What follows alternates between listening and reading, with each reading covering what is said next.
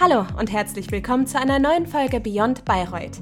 Ich bin Vanessa und bei mir zu Gast ist heute Florian Menzel. Flo ist Volontär bei Ingame und hat sein Medienwissenschaftsstudium in Bayreuth abgebrochen. Warum ihn das Studium aber trotzdem zu seiner heutigen Stelle gebracht hat, wie ein Volo bei einem Games-Magazin so abläuft und wie man am besten mit schwieriger Leserschaft umgeht, das und vieles mehr erzählt er mir heute im Interview. Beyond Bayreuth. Medienwissenschaftsstudierenden auf der Spur. Hallo Flo, danke, dass du dir heute die Zeit nimmst, mir ein Interview zu geben. Hey, sehr, sehr gerne. Ich bin voll gespannt, was du fragen wirst. äh, ich würde erstmal anfangen damit, dass du dich vielleicht kurz selber vorstellst. Also, wo kommst du her, wo bist du jetzt und was machst du beruflich? Alles klar. Wo komme ich her? Ich komme aus Mecklenburg-Vorpommern, ähm, bin dann 2017 für das Studium nach Bayreuth gezogen. Da habe ich dann konkret Medienwissenschaften, Medienpraxis studiert und das Ganze habe ich bis, was haben wir, 2024, bis 2023 versucht durchzuziehen und habe es auch irgendwie fast beendet, aber habe es dann letztendlich tatsächlich äh, mich doch entschieden, das Ganze abzubrechen. Ja, genau. Und jetzt gerade beruflich bin ich Volontär bei, in der Schriftredaktion bei Ingame. Das ist eine, ja, das ist ein Online-Gaming-Magazin mit Sitz in Hamburg. Ähm, genau, und da bin ich tätig in der Schriftredaktion. Das heißt, ich schreibe da jeden Tag meine Newsartikel über Gaming, aber auch Streaming-relevante Themen. Und genau, da bin ich jetzt, ähm, lass mich lügen, fünften Monat und muss das Ganze insgesamt zwei Jahre durchziehen. Mm, genau. Okay. Ja, du hast ja schon so ein bisschen angeschnitten, was du so machst. Ich würde aber, bevor wir dazu nochmal kommen, erstmal fragen, wie du überhaupt zu dem Volo gekommen bist. Was da so ja, was da so Voraussetzungen waren. Gab es Voraussetzungen? Sagen wir mal, die Voraussetzungen für das Volo sind normalerweise halt einfach schon ja, Redaktionserfahrung.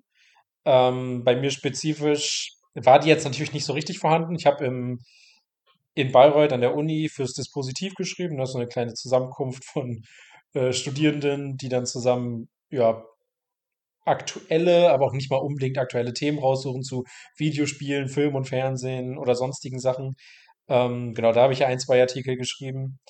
Und das habe ich dann, ähm, also genau, das habe ich dann auch in meinem Bewerbungsgespräch erwähnt. Aber viel wichtiger davor ist, dass erstmal äh, eine Freundin von mir auf mich zugekommen ist und meinte, ey, ich kenne da jemanden, der schreibt für ein Videospielmagazin da hattest du doch eigentlich auch irgendwie Bock drauf und da sehe ich dich voll, so soll ich dir vielleicht mal den Kontakt geben? Und ich war zu dem Zeitpunkt so ein bisschen abgeschworen mit der Medienwelt. Ich habe irgendwie gedacht, okay, ich habe jetzt so lange versucht, Medienwissenschaften zu studieren. Vielleicht sollte ich was ganz anderes machen und war eigentlich fast ein bisschen negativ eingestellt, aber irgendwo auch glücklich, an diesen Kontakt rangekommen zu sein. Und dachte, ich probiere es einfach mal, red mal mit dem. Und der hat mir das Ganze einfach super cool verkauft. Dann dachte ich, ja, komm, ich bewerbe mich da mal auf eine Volontärstelle. Der meinte auch, er bewirbt dich vielleicht auch noch, also bewirbt dich vielleicht lieber aus Praktikum, weil das ist wahrscheinlicher, dass du das bekommst.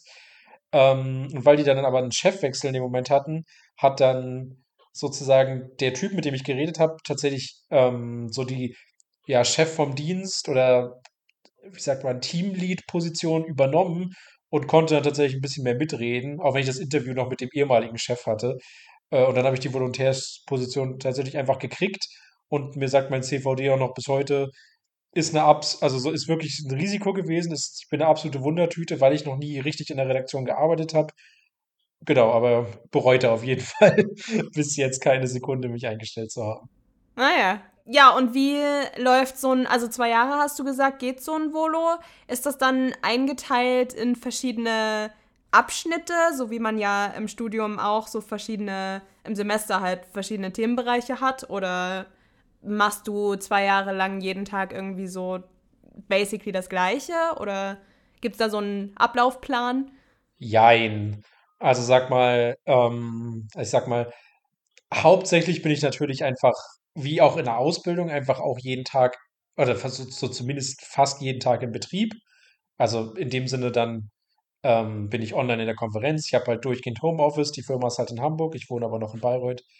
Ähm, das heißt, da arbeite ich dann jeden Tag, schreibe meine Artikel und gleichzeitig habe ich dann aber immer noch Online-Seminare. Das hat nicht jeder Schriftvolontär in irgendwelchen lokalen Zeitschriften, zum Beispiel ist das nicht unbedingt der Fall.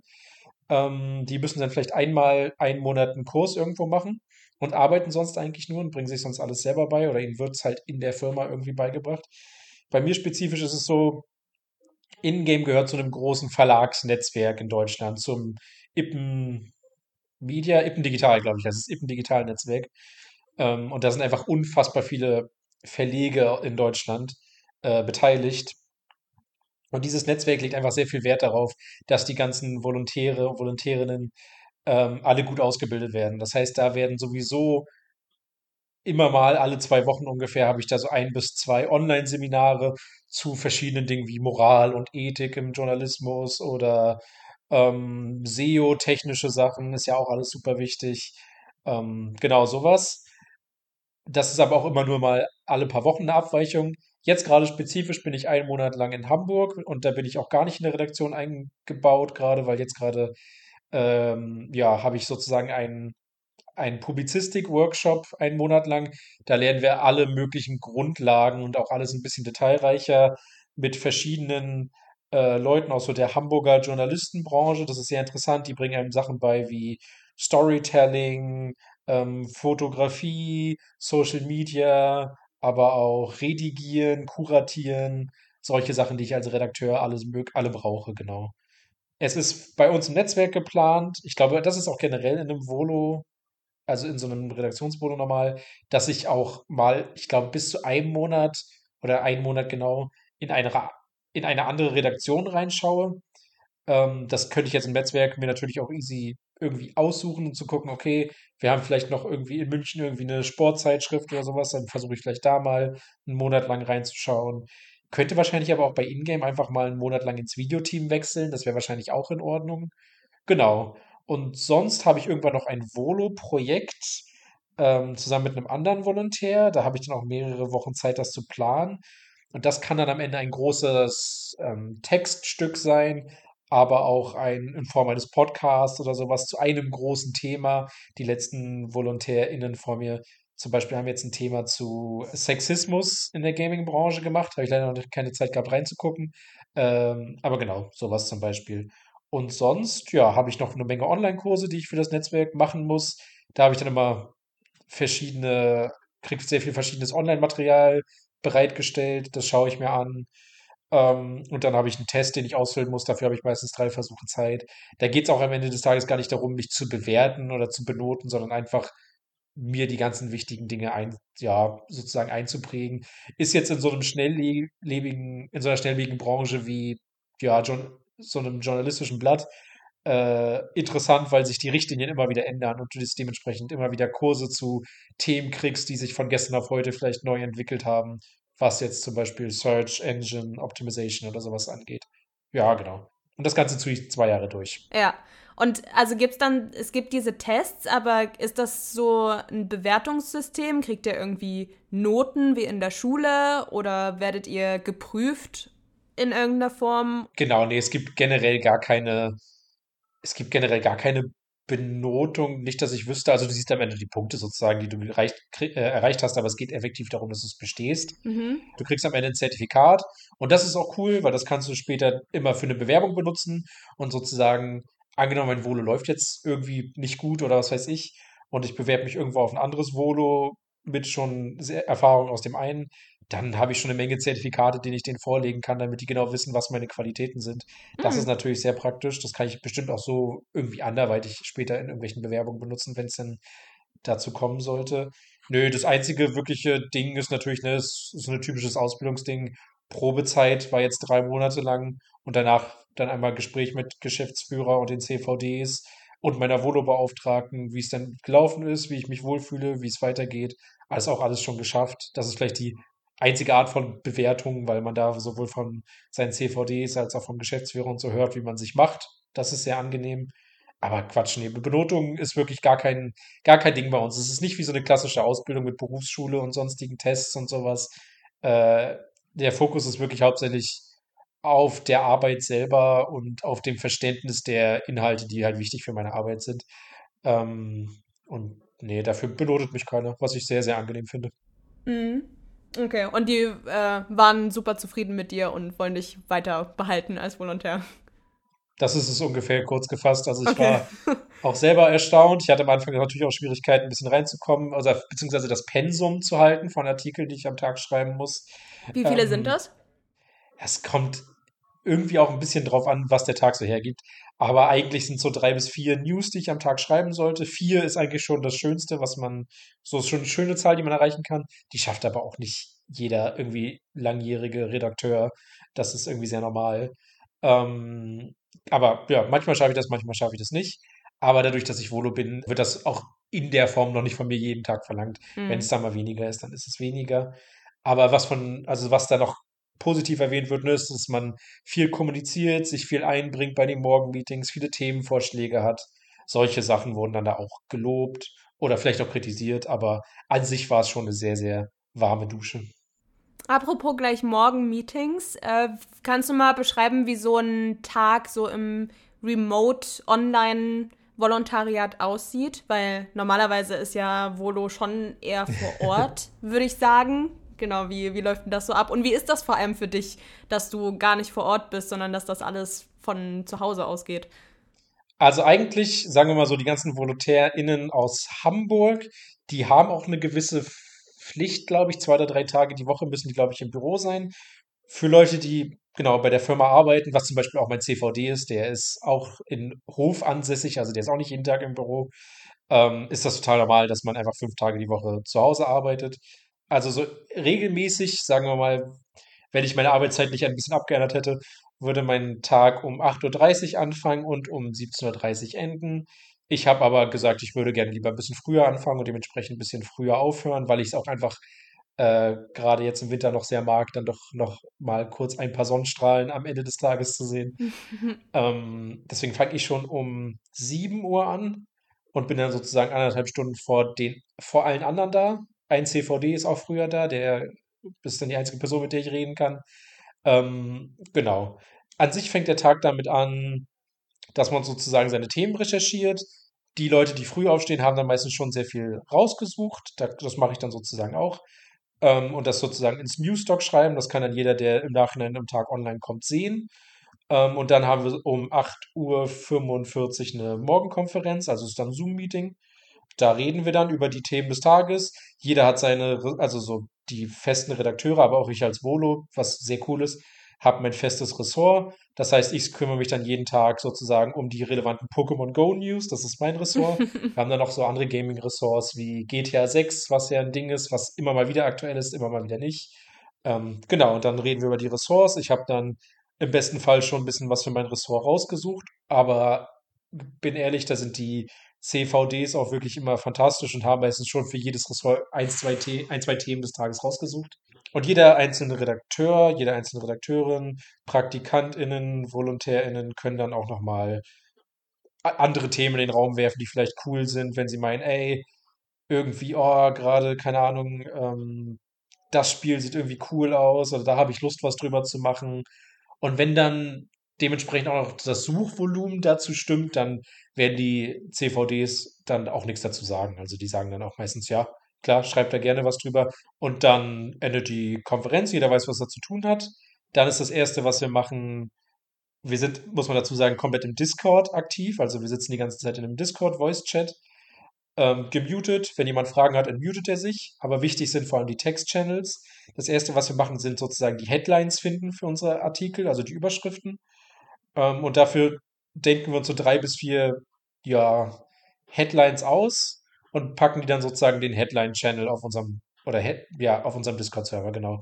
Und da gibt dann jeder sozusagen nochmal seinen Senf dazu oder sagt, boah, nee, das Wort kannst du gar nicht verwenden oder das wird komplett abgestraft oder das ist irgendwie noch mehr gesucht, das musst du noch ein bisschen weiter nach vorne packen, ja, so typisch SEO-mäßig halt. Aber auch, was klingt cool, was ist vielleicht ein cooler Aufhänger, das ist, oder vielleicht auch mal, das ist zu clickbaity, das kannst du nicht machen, das finde ich gar nicht cool. Oder da hast du vielleicht irgendwie ein ähm, sehr roughes Thema, sehr unsensibel angegangen, so, solche Sachen, deswegen teilt man das und redet darüber. Kommunikation ist da das Allerwichtigste.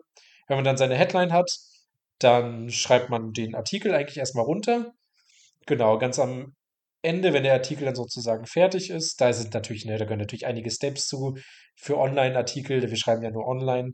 Ähm, müssen wir auch sowas wie Metadaten eintragen, was dann bedeutet, wo spielt dieser Artikel, zu welcher Uhrzeit spielt dieser Artikel, das ist alles relevant für die Google-Suche, ähm, solche Sachen. Genau, aber dann schreiben wir den Artikel sozusagen erstmal runter.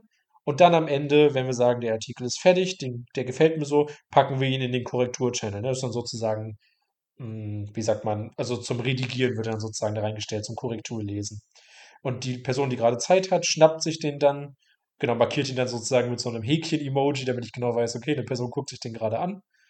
Und wenn er fertig ist, ähm, also wir sind dann da meistens auf Vertrauensbasis und meinen, okay, ich habe jetzt vielleicht noch einen Satz umgestellt oder da vielleicht noch mal was kleines Rechtschreibfehler berichtet oder so, dann wird er auch immer direkt online gestellt, wenn es denn alles stimmt. Wenn nicht, kommt die Person, schreibt mir nochmal auf Discord an oder holt mich nochmal in den Voice-Chat und sagt, ey, das und das könntest du vielleicht noch überarbeiten. Das Bild gefällt mir vielleicht nicht, dass du da reingepackt hast.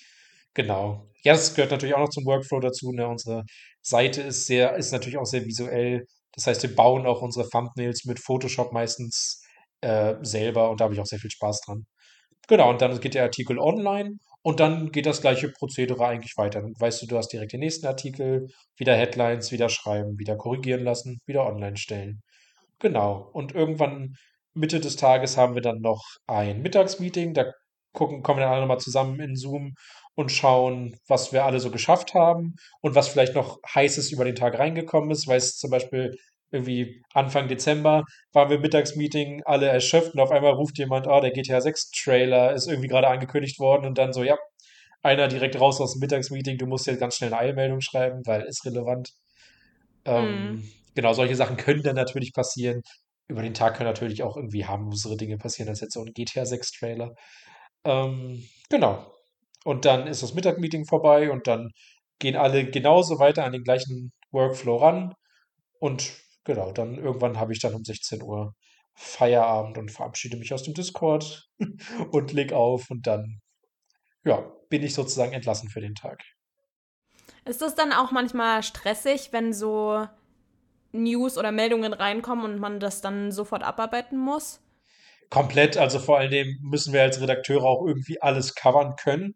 Also selbst wenn es irgendwas gibt, was mich privat irgendwie gar nicht interessiert, muss ich das auch covern können. Und das ist so ein bisschen der, der Fluch, wenn ich um 7 Uhr, um 7 Uhr schon anfange äh, und dann noch nicht alle Leute da sind, aber der eine CVD meint, ähm, so heute ist ein riesiges Fortnite-Update, das wird richtig hart geklickt, so cover das mal ganz schnell, das muss so schnell wie möglich raus, wir wollen die Ersten sein in Deutschland. Dann denke ich, okay, ich habe keine Ahnung von Fortnite, ich schaue erstmal, was überhaupt das Update ist und versuche das noch irgendwie spannend aufzubauen, aber effektiv muss es schnell raus. Mhm. Ja, das kann auf jeden Fall, das kann auf jeden Fall super stressig sein. Damit kann man schon mal überfordert sein, aber daran gewöhnt man sich, das ist auch irgendwann eine Sache von Routine ein Stück weit. Hast du die Routine schon oder strugglest du damit noch ein bisschen gerade? Nee, ich denke, ich habe die schon ganz gut drauf. Ähm, Fortnite war für mich so ein Härtetest, ist eigentlich gut gelaufen. Ist jetzt schon ein paar Mal passiert. Ich glaube schon, dass ich das ganz gut hinkriege. Ähm, gibt bestimmt ein paar spezifische Themen, wo ich noch sagen würde, nicht ganz so sattelfest bin. Also wenn jetzt irgendwie ein neues großes Diablo-Update oder sowas rauskommt, dann wäre das tendenziell eine Sache, wo ich nicht ganz so schnell dahinter steigen würde, weil ich mich mit dem Spiel einfach gar nicht auskenne. Aber an sich, wenn du ein bisschen Videospiel-affin bist, dann ist das sehr einfach. Ähm, manchmal muss ich dazu sagen, haben wir halt so Streaming-Themen, weil das ist, wie gesagt, so ein unique Selling Point von uns, dass wir halt so über deutsche Streamer berichten. Und wenn dann halt irgendwie mal, keine Ahnung, irgend so ein riesiger Streit entsteht oder irgendwelche, so, eine Gott bewahre, aber irgendwelche, keine Ahnung, schlimmen Vorwürfe gegen irgendwelche Streamer im Raum stehen, dann sind das meistens auch Eilmeldungen. Und mit denen hätte ich tatsächlich Probleme zu schreiben, die musste ich aber auch noch nicht schreiben, weil ich mich sehr oft mit den Leuten nicht auskenne ähm, und mich dann erstmal so ein bisschen rumfragen muss. Und da bin ich dann einfach nicht die optimale Person für, aber auch nicht die erste Person, die gefragt wird. Wenn ich da jetzt ganz alleine da bin, dann würde ich es irgendwie versuchen zu covern. Gott sei Dank passieren solche Sachen meistens nicht um 7 Uhr morgens. okay. Apropos Probleme, gab es denn irgendwie schon mal so, keine Ahnung, einen wütenden Leserbrief oder wütende Kommentare unter irgendeinem Artikel, den du geschrieben hast? Gab es irgendwie so einen so Zusammenprall schon mal mit dir und Menschen, die halt Ingame lesen? Naja, sagen wir mal, ähm, also ne, das kommt so ein bisschen an, auch durch die Themen, die wir so ein bisschen covern. Da ist manchmal auch eine gewisse Community hinter. Ich weiß, als ich über ähm, Seven vs. Wild schreiben musste. Das war ja so eine erfolgreiche ja, Survival-Reality-Show, würde ich mal sagen, die letzten Monate. Ähm, die hatte so ein bisschen die Problematik, dass sie zwar auf YouTube lief, aber sie lief einen Monat davor schon auf Freevee, was so ein kostenloser Amazon-Streaming-Service ist. Ähm, und es gibt aber so viele Leute, die meinten, nee, das will ich da nicht gucken, ich warte, bis es auf YouTube kommt. Wir haben aber die ganzen aktuellen Dinge schon berichtet, wenn sie auf Freeview liefen. Und dementsprechend habe ich öfter mal gelesen, oh, danke, da hast du mich voll gespoilert. Also so haben Leute wirklich an meine, so Mail, an meine Arbeitsmailadresse geschrieben und so, oh, irgendwie ein Leser verloren, solche Sachen. Ich habe schon, ich weiß nicht zu welchem Thema, weil das schreiben die Leute nicht unbedingt in ihre Mails rein. Ich sehe nicht, unter welchen Artikel oder zu welchem Artikel sie entschlossen haben, mir eine Mail zu schreiben. Und da schreiben Leute einfach komplett kontextlos, so du bist der allergrößte Schmutz.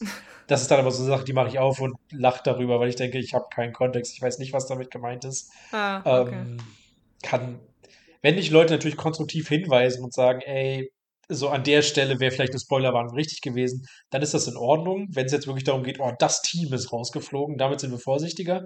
Und wenn ich das wirklich äh, zu sehr verraten habe, dann ist es okay. Wenn mich dann darauf jemand hinweist, konstruktiv, dann ändere ich das auch im Artikel. Ähm, wenn mich da einfach nur jemand beleidigt, bin ich ehrlich, dann nehme ich das auch nicht super ernst. Aber ich glaube, da bin ich bis jetzt trotzdem sehr gut weg, also sehr gut von weggekommen also würdest du sagen, dass Kritikfähigkeit auf jeden Fall wichtig ist, aber halt auch so entscheiden zu können, was lässt man jetzt an sich ran und was nicht? Was sind denn noch so Sachen, wo du sagen würdest, das sollte man mitbringen, wenn man sich jetzt überlegt, oh, das klingt eigentlich cool, das würde ich mir auch überlegen, beruflich zu machen. Was würdest du sagen, welche Eigenschaften sollte man mitbringen für das Volo und dann auch für den Beruf? Ja, ganz simple Sachen auf jeden Fall, wie erstmal großes Interesse für das Thema. Es ist ja jetzt eine das ist schon ein Special Interest, also schon irgendwie ein Fachmagazin, aber dafür sollte man auf jeden Fall brennen, bin ich ehrlich. Das bringt, das ist sonst, glaube ich, zu sehr überfordernd, weil man äh, sonst nicht genau weiß, über was man da überhaupt schreibt. Ähm, und man sollte natürlich total Bock haben zu schreiben. Also, das ist irgendwie so ein bisschen das Coole an Ingame, vor allem, so du bist ein bisschen sehr befreit, was Schreiben angeht. Also, du musst dich nicht so komplett an irgendwie trockene Berichterstattung halten oder an ja, schon an Neutralität auf jeden Fall. Das sind so ein paar journalistische so Grundsätze, Grundsätze, an die du dich einfach hältst. Aber du kannst schon oft einfach schreibst über sehr, sehr irgendwie hirnrissige, witzige Streaming-Themen und dann kannst du deinen so Text dementsprechend auch anpassen. Und wenn man sowas mag und sowas vor allem kann, irgendwie lustig und ein bisschen humorvoller zu schreiben, so, das ist auf jeden Fall gern gesehen. Sowas liest man auch als Redakteur, der das dann Korrektur liest, einfach wirklich gerne und er freut sich da total dran. Genau, aber auch äh, Kommunikation auf jeden Fall ist wirklich das A und O für mich in der Redaktion zu kommunizieren und das ist, läuft bei uns wahnsinnig gut. Die Headlines werden alle besprochen. Das ist auch eine Sache, die sollte man tun, weil man kann natürlich je nachdem, was man alles falsch. Also am Ende hat man irgendeine Falschbehauptung drin, weil man irgendwas nicht gut genug recherchiert hat, zum Beispiel. Das kann auch beim Korrekturlesen aufkommen. Und dann ist es immer gut, wenn da vielleicht ein, zwei Augen nochmal rüber gucken oder nochmal eine Meinung zu einem spezifischen Satz haben. Und da helfen sich alle immer wahnsinnig gerne aus. Ich weiß, ich habe, äh, wir haben eine Person bei uns in der Redaktion, die wahnsinnig gut ist, was einfach Photoshop angeht. Und der hat mich schon mehrmals darauf hingewiesen, dass er meint, so, ey, bei dem Bild geht auf jeden Fall noch mehr. Da hast du vielleicht noch ein bisschen viel, äh, ja, ein bisschen viel Lücke über dem, über dem Kopf der Person oder sowas. Oder zentrier das mal noch ein bisschen mehr. Da kommt man einfach gerne aufeinander zu. Ich habe auch schon öfter ähm, Artikel gelesen und meinte dann auch zum Redakteur, richtig schöner Text, ich finde das Bild ein bisschen langweilig. Und dann meinte der zu mir, ja, aber ich habe leider irgendwie noch die Photoshop-Lizenz noch nicht bekommen. Und dann meinte ich, ja, kein Problem, ich baue dir mal schnell eins, habe ich kurz meinen Text pausiert und dann 15 Minuten kurz mal ein bisschen an einem Bild rumgewerkelt und dem das dann zukommen lassen, weil ich dachte, am Ende des Tages so ist es auch schöner, auf so ein Bild zu klicken, wenn ich auf den Artikel klicke und dann will ich da auch mithelfen und nicht nur meine eigenen Artikel schreiben. So. Mhm. Also es ist einfach ein großes Miteinander, ein großes Helfen. Cool. Genau. Ich habe auch deine, ähm, deine Frage vorhin gar nicht beantwortet, fällt mir auf, als du, als du gefragt hast, ob mir irgendwas daran fehlt, weil ich im Homeoffice bin, ob mir irgendwas an den Leuten fehlt. Und muss zugeben, ne, so ein bisschen der persönliche Kontakt, sich gegenüber die Augen schauen, Mimik, Gestik, sowas ist natürlich relevant. Und sowas fehlt natürlich ein Stück weit. Aber dadurch, dass diese Leute alle irgendwie in einem gleichen Alter sind wie ich und alle dementsprechend auch irgendwie gleich gut und ja, eingegroovt mit Discord sind, funktioniert das wahnsinnig gut. Also man bleibt dann irgendwie auch trotzdem öfter in persönlichen Gesprächen hängen. Also wenn ich jemanden einen Text zum Korrigieren zurückschicke, äh, hatte ich letztens erst mit äh, einer anderen Volontärin, die, beziehungsweise den habe ich nicht mal korrigiert, den habe ich einfach nur privat gelesen, weil ich den in den Newstalk gesehen habe, ein Interesse daran hatte, da reinzuschauen. Er hat, glaube ich, die irgendwie Top 10 Anime of All Time geschrieben, ein Thema, über das man sich massiv streiten kann. Mhm. Ähm, und den habe ich mir durchgelesen aus Interesse und habe dann einfach noch ähm, mit ihr darüber geschrieben, so was sind, was sind denn ihre Favorite Anime und was meine Meinung zu dem Artikel ist. Und dann driftet man da auch so ein bisschen mal ein paar persönlichere Gespräche ab. Und das ist auch wichtig, weil effektiv hat man halt am Tag irgendwann mal Mittagspause und die verbringt halt jeder für sich. Du mutest dich dann halt, gehst in den AFK-Channel und machst dir halt Mittag und guckst vielleicht ein paar Serien. Das ist natürlich gar nicht sozial und dementsprechend hast du manchmal so ein bisschen den Ausgleich während, ähm, während der Arbeit. Aber zum Beispiel auch in diesem Headline-Channel, wenn es dann darum geht, äh, ja genau, unsere Überschriften zu besprechen, da, so, da schreiben wir auch, also teilweise einfach Gags rein oder irgendwie ein paar lustige GIFs, um das Ganze mal aufzulockern. Das ist einfach sehr, sehr spaßig und das, also keine Ahnung, das fühlt sich schon an, als wäre man irgendwie schon persönlich irgendwie sehr vertraut mit den Leuten. Also mhm. haben schon alle immer eine gute Zeit. Klar, ich wünschte, ich würde die Leute öfter sehen. Ne? Ich will auch dementsprechend irgendwann definitiv nach Hamburg ziehen um mal ins Studio vorbeischauen zu können öfter. Aber äh, mir fehlt jetzt gerade auf jeden Fall noch nicht wahnsinnig viel. Wie viele VolontärInnen seid ihr denn überhaupt gerade bei Ingame? Vier Stück. Vier. Also wir waren sozusagen eigentlich vier in der Schriftredaktion. Einer von denen, der vorher das Pokémon Go-Ressort hatte, ist jetzt in die Videoredaktion gewechselt. Das heißt, mit dem habe ich jetzt nicht mehr täglich so unfassbar viel zu tun. Ähm, habe aber sein Ressort übernommen. Das, also da bin ich natürlich ganz dankbar für. Aber an sich sind wir vier Leute, also genau. Mhm. Es sind vier VolontärInnen und ich glaube, mehr werden es auch gerade nicht. Bin ich mir aber nicht sicher. Und wie viele Leute sind das dann bei den Schulungen ungefähr? Das ist eine unterschiedliche Sache, weil jetzt hier in Hamburg, das sind 19 Leute, aber die, ähm, das kann halt super unterschiedlich sein. Die Schulung bei meinem Netzwerk, das sind halt wirklich VolontärInnen so aus dem von allen Verlegen aus dem Netzwerk, das können, weiß ich nicht, das können in den Online-Schulen, muss man natürlich dazu sagen, bestimmt schon mal so 25 Leute sein. Da sind dann aber auch immer wieder welche nicht da. Das ist super schwer, da den Überblick zu behalten. Die kenne ich auch alle basically gar nicht. Da sehe ich halt mal den Namen auf einem Bildschirm. Mhm, okay. Ja gut, dann ist natürlich auch immer so das Thema Geld interessant, weil in einem Volontariat kriegt man ja durchaus auch eine Bezahlung. Und gerade wenn du vorhast, nach Hamburg zu ziehen, Hamburg ist ja jetzt auch nicht gerade die günstigste Stadt in Deutschland, ähm, wie viel verdient man denn so jetzt bei dem Stand, bei dem du bist in deinem Volontariat? Ähm, ich muss zugeben, ich weiß gar nicht, ob ich das sagen darf. Okay. ist eine wahnsinnig gute Frage. Ähm, also dann, dann vielleicht. Also, für, für also du kannst gut davon für leben. Für ein Volontariat, ja, ich kann auf jeden Fall gut davon leben. Ich denke, ich verdiene schon mehr als die meisten Azubis, würde ich behaupten. Mhm. Also ich krieg schon gut Geld, aber man muss auch dazu sagen, zum Beispiel so die Unterkunft als auch ein großer Teil der Verpflegung in Hamburg wird mir halt auch vom Arbeitgeber gestellt. Mir wird ein Laptop vom Arbeitgeber gestellt, an dem ich arbeiten kann, also ein MacBook. Oder jetzt vor kurzem wurde mir eine Webcam gestellt. Also da kommt noch mehr hinzu, außer jetzt, außer genau einfach der, der Lohn per se. Ähm, aber ja, ich kann davon auf jeden Fall gut leben. Ich denke, die Information kann ich auf jeden Fall rausgeben. Es ist jetzt irgendwie auch nicht irgendwie unfassbar viel, aber ich, ja, ich habe auf jeden Fall, ich komme gut über die Runden. Mhm. Ich muss mir keine Gedanken machen, am Ende des Monats irgendwie nochmal jede Münze umzudrehen. Okay, das ist ja auch beruhigend. ist auch wahrscheinlich ein großer Unterschied zum Studium. Ein riesiger, ja, ein ja. gigantischer. Es, äh, man ist nicht mehr abhängig von den Eltern, das ist sowieso das Beste. Ähm, und so auch so ein 520 Euro Mini-Nebenjob, so kann natürlich gar nicht mithalten. Also ja, Studium, da gab es dann oft nur Brot. Ja. ja, aber wenn dir das Volo Spaß macht und du auch noch gut davon leben kannst, ist ja perfekt. Best of both worlds. Ja, eben, genau. Also das Volo macht sowieso komplett Spaß. Also ist super interessant, in welche Themengebiete man immer mal wieder reingucken kann.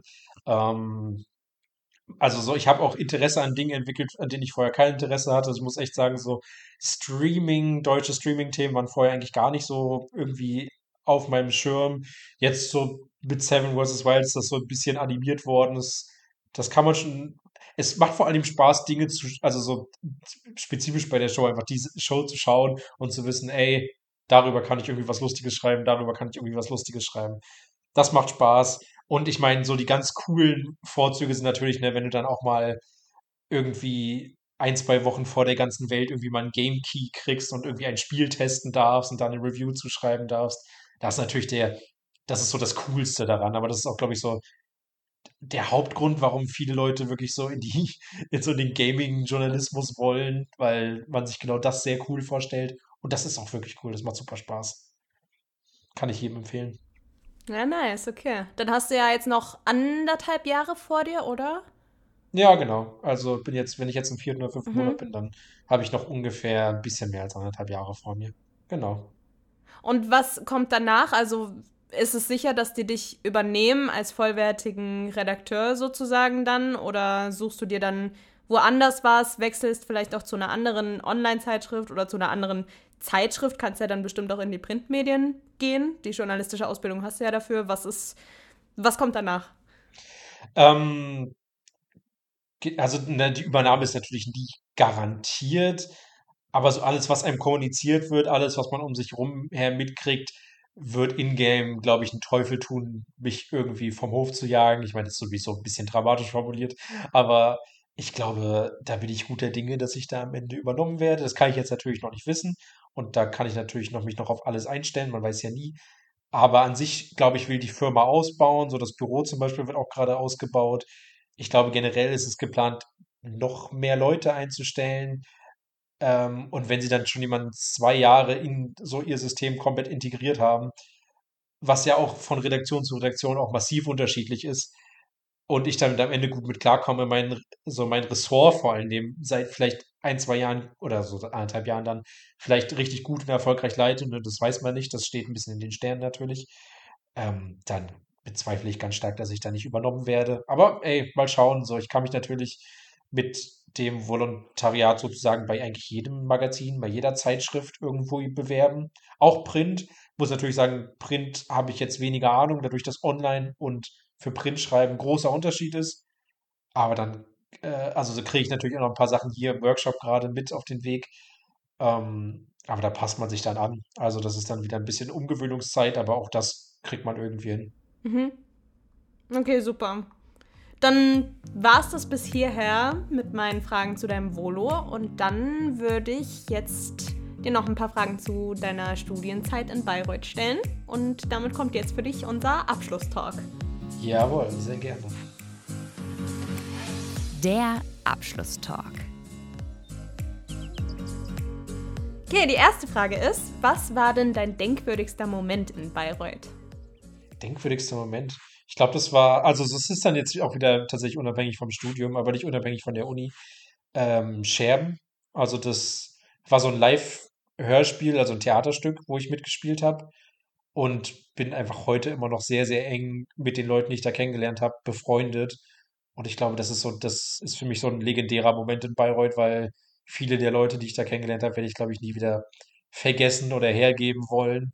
Und ey, ich kann mich erinnern, ich bin irgendwie 15 Minuten zu spät zum Casting gekommen, habe die Rolle trotzdem gekriegt und habe mich sofort mit allen Leuten super verstanden. Ich glaube, das war das Coolste. Generell so das Unitheater, das hat sehr viel Potenzial, auch wenn ich nicht alles mag, was, äh, was da aufgeführt wird. Jetzt hast du ja das Studium abgebrochen, aber würdest du trotzdem sagen, das Studium hat dich dahin gebracht, wo du jetzt bist, indem es dich irgendwie angeregt hat oder indem es dein Interesse an Online-Journalismus, Games nochmal gesteigert hat? Oder äh, hat sich irgendwie sogar darauf vorbereitet, wenn du meintest, ihr müsst Photoshop, Thumbnails und so weiter machen? Ja, gab es da irgendwie Seminare oder genau? Hat dich das Studium irgendwie dazu gebracht, wo du jetzt bist? Ja, auf jeden Fall.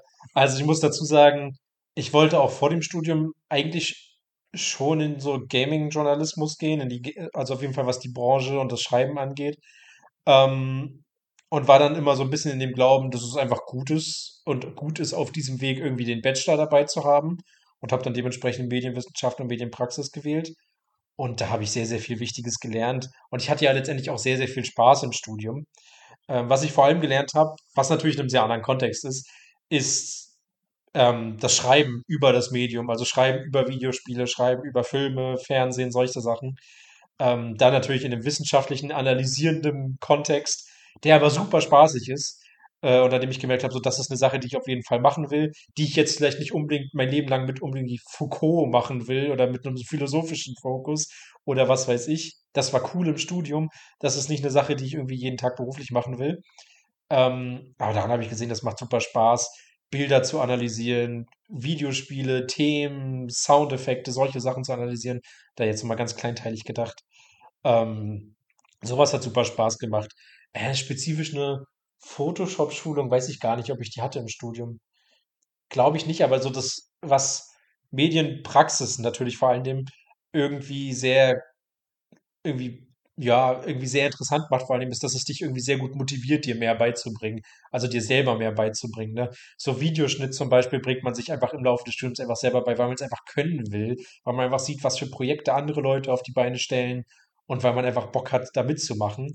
Ähm, genauso Bildbearbeitung, solche Sachen, Soundbearbeitung, solche Sachen hat mir das auf jeden Fall, auf jeden Fall beigebracht und einfach ein großes Verständnis für diese medialen Themen generell. Also ich fühle mich einfach durch Medienwissenschaften schon wahnsinnig gut vorbereitet auf die, auf, ja, auf sozusagen alles, was ich jetzt auch im, im Volo, ja, im Volo mache. Ja.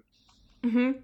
War es dann letztendlich so der wissenschaftliche Aspekt, der dir einfach zu viel war und wolltest du dann eher was Praktisches machen oder warum hast du dann gesagt, hm, ist doch nicht komplett das Richtige, auch wenn es mich trotzdem weitergebracht hat und mir viel beigebracht hat?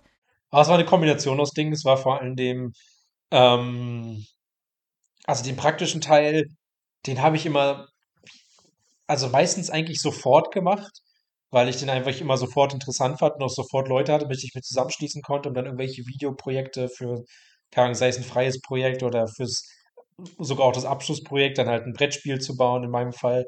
So, da hatte ich einfach sofort Leute, da hatte ich sofort Motivation. Ähm, Hausarbeiten, ich bin einfach wahnsinnig prokrastinieren, prokrastinierender Mensch, da, also, da will ich mir, da will ich mir gar nichts vormachen. Ähm, und ja, diese theoretischen Arbeiten, die man schreiben musste, waren dann letztendlich so ein bisschen mit das Problem. Nicht im Sinne von, was ich schreiben musste, sondern im Sinne von, und das ist halt so eine persönliche Sache, dass ich sehr viel davon aufgeschoben habe. Und dann kam fairerweise auch noch Corona dazu, was sehr viel erstmal lahmgelegt hat.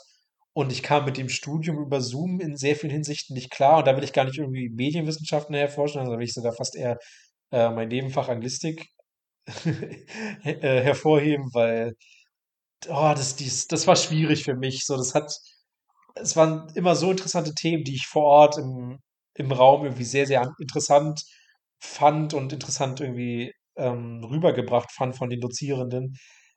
Aber in so einem Online-Kontext über Zoom war das teilweise echt schwer für mich, richtig Konzentration zu halten.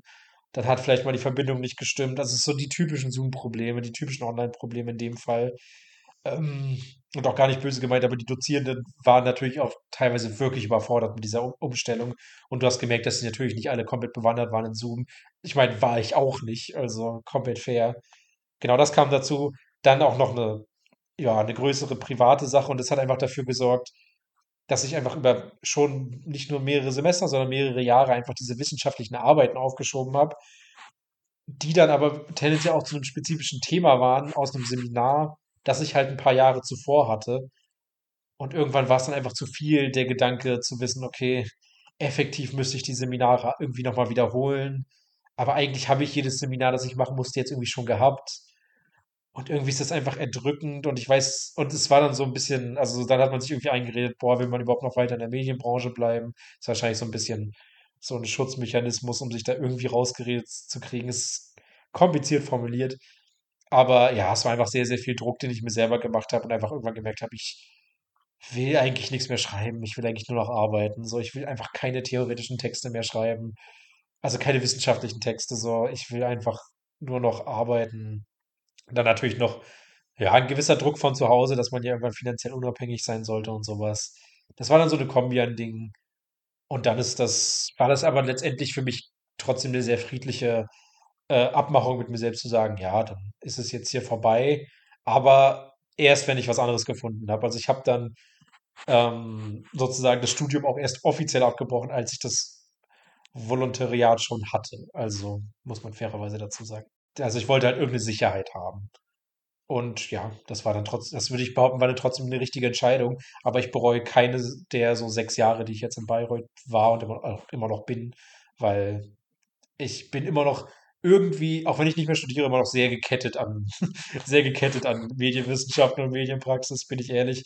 Alle meine Freunde kommen irgendwie aus dem Bereich. Man kriegt immer noch alle Projekte mit. Man testet vielleicht immer noch ein Spiel für irgendwelche Studierenden, also irgendwelche Masterstudierenden vielleicht auch. Also es ist irgendwie mehr als nur das Studium. Es ist halt irgendwie auch so eine Gemeinschaft und das ist eigentlich ganz cool. Ah, das hast du schön gesagt. Voll cool. Ja, auch interessant, einfach den Weg mal zu hören, weil es bestimmt viele auch gibt, die jetzt zuhören und eben genau dieselbe Probleme mit dem Studium haben. Dann auch interessant zu wissen, dass es eben auch weitergeht und dass es immer irgendwie einen Weg gibt dass man was finden kann, was einem trotzdem Spaß macht und was einen erfüllt. So wie du mit dem Volontariat. Richtig cool. Ja, kann ich Leute auf jeden Fall zu motivieren. Wenn sie das haben, was sie machen sollen, äh, was sie machen wollen, dann ähm, guckt, guckt euch um, hört euch um, was in Deutschland verfügbar ist oder sonst wo verfügbar ist. Und wenn ihr sagt, das ist es, dann bewerbt euch. Und ihr könnt ja auch super oft ähm, vielleicht auch irgendwas in Teilzeit irgendwo mal reinschnuppern und dann trotzdem noch weiterhin studieren. Man muss ja nicht natürlich wie immer, wie ich irgendwie mein Studium abbrechen. So klar, es ist natürlich nicht immer nötig, diesen drastischen Schritt zu wählen. Mhm. Ja, super. Dann war's das komplett. Also jetzt sind wir durch. Ähm, dann vielen, vielen Dank, dass du dir die Zeit genommen hast und mir alle Fragen so fleißig beantwortet hast.